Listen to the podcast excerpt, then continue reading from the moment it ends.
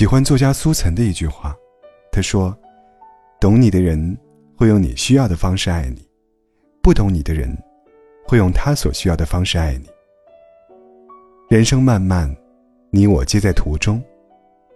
每当你感到孤单时，总想有一个人能出现，无需太多言语，就能懂你喜怒哀乐，知你纸短情长。这世间所谓的岁月静好。都抵不过一句“我懂你”，让人心动。一个懂你泪水的人，胜过一群懂你欢笑的人。跟不懂你的人在一起，是一种什么感觉呢？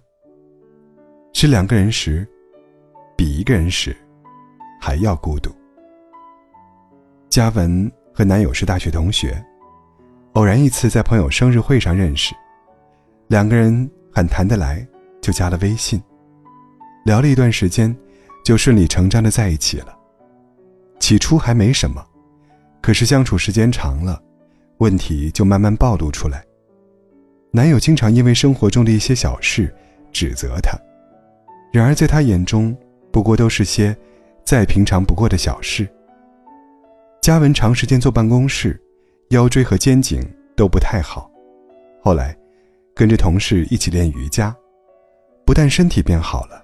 还可以放松心情，可男友却说：“就你身子娇贵，这点苦都受不了，嫌她浪费败家。”吃完饭后，嘉文很自然的去刷碗。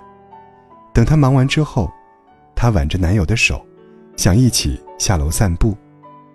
可男友却嫌麻烦，出门还不如躺在家里，打游戏、看电视，更自在。嘉文气得说不出话，摔门就走。后来，他们两个自然是分手了。许多人嘴巴上说我爱你，可却没让你感到多幸福、多开心，甚至是处处在伤你的心。说到底，是他不懂你。有句话说：“爱你的人不一定懂你，但懂你的人一定很爱你。”世界上。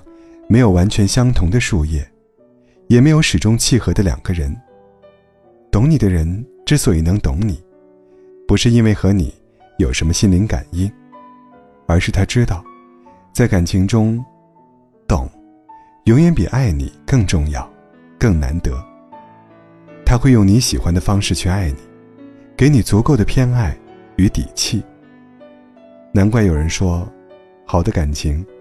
从来都是你懂我的心，而我知你的意。在拥挤的人群中，能遇到一个为你而来的人，大概就是爱情最幸运、最温柔的模样吧。